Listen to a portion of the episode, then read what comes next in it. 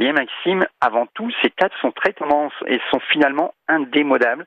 Pourquoi? Car elles sont chaleureuses par le charme de leur bois, elles sont robustes et apportent la touche d'authenticité si recherchée actuellement. Et puis, on aime se poser, hein, passer des bons moments autour de ces tables, en famille ou entre amis. Peut-être qu'elles symbolisent des souvenirs, un esprit euh, campagne chic qui, à notre plus grande surprise, se glisse hmm. dans les maisons anciennes, mais aussi comme les plus contemporaines. Est-ce qu'il y a un style ou une essence de bois qui euh, se dégage sur ces tables plus que d'autres? Pour commencer, le terme table de ferme est plutôt appelé de nos jours table de campagne. Oui qui finalement va regrouper non seulement les tables d'époque que celles fabriquées dans les années 70. Alors, l'origine de ces tables remonte au, 18, au début du 18e. Hein. Il n'y a pas de style particulier, elles sont sobres, fonctionnelles et surtout robustes. On peut en trouver avec des plateaux très épais, d'autres plus fins, avec des piétements droits, en balustre ou en fuseau, parfois reliés avec une euh, entretoise. Vous savez, on appelle entretoise la barre où l'on pose les pieds. Hmm. Alors, pour le bois, on les retrouve en chêne, mais aussi tous les autres bois, hein, comme le merisier, l'être, le peuplier. En fait, on utilisait le bois que l'on disposait à l'époque. Bien évidemment. Quel conseil justement on peut donner pour bien choisir son modèle Pour commencer, bien choisir un modèle adapté à votre pièce.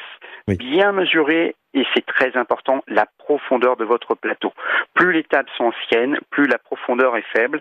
Par contre, les plus récentes ont, elles, l'avantage d'avoir une plus grande profondeur, donc plus pratique. Un autre détail très important, la hauteur du plateau doit se situer entre 72 et 75 cm, mais aussi bien mesurer le passage de vos jambes lorsque vous êtes assis. Et oui, n'oubliez pas que vos invités doivent être à l'aise autour de ces tables. Et puis bien sûr, vérifiez l'état général de la boiserie, prenez contact avec un ébéniste si cela est nécessaire. Bon alors ça c'est bien, on a une table Armel, on est content, c'est très beau à la maison. Maintenant, il faut s'asseoir également. Euh, quel siège choisir justement pour entourer cette table? Alors c'est là où tout a changé Maxime.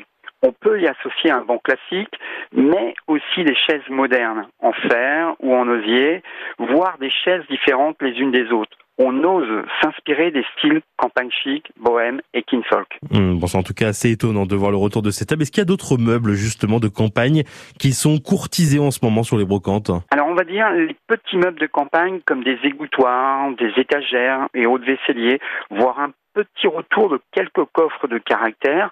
Par contre, tous les meubles hein, comme armoire ou buffet, voire les mets, sont boudés par les chineurs. Bon, Armel, j'imagine que bon nombre de chineurs euh, cherchent les tables de ferme. On les trouve où ces tables?